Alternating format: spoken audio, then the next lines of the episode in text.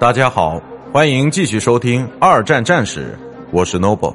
今天我和大家分享的是护航航空母舰之护航队的空中掩护。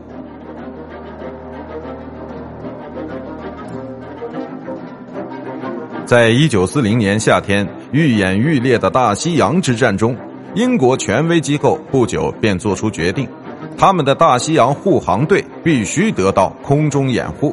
由于航母舰队的数量太少，这次任务完成的价值又很大，因此不同的战舰和计划都被设计出来。此类战舰的主要任务就是要与德国的福克尔沃尔夫飞机作战。并能够追踪德国游艇集群。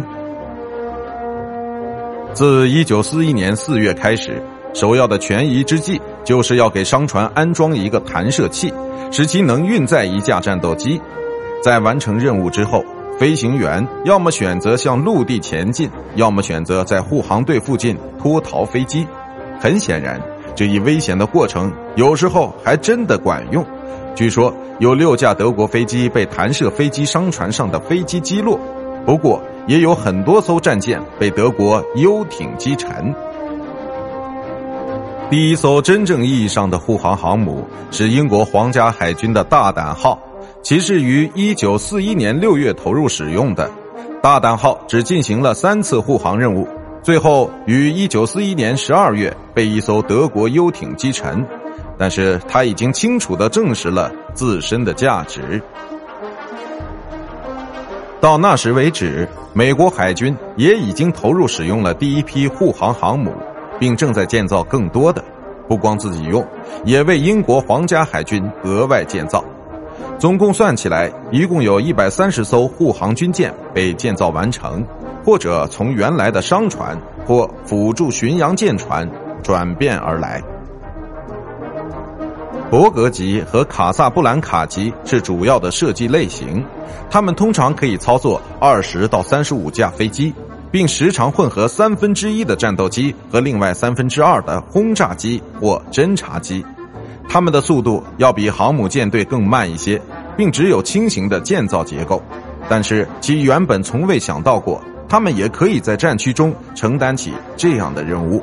而这些战区中的空中或水面攻击都是非常重要的执行任务。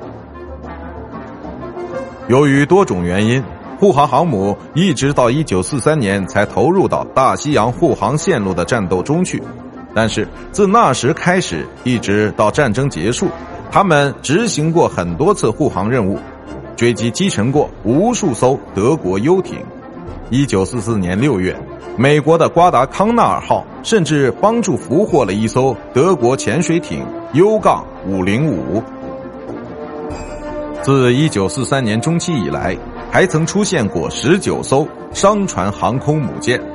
商船军舰会提供一个非常基本的飞行甲板，而三四架舰鱼飞机会做出专门的配备，以完成反潜艇的任务。其也会运载正常的货物，并与护航队一起航行。只要有商船航空母舰出马，任何一次护航任务都不会在德国游艇的攻击下损失一兵一卒。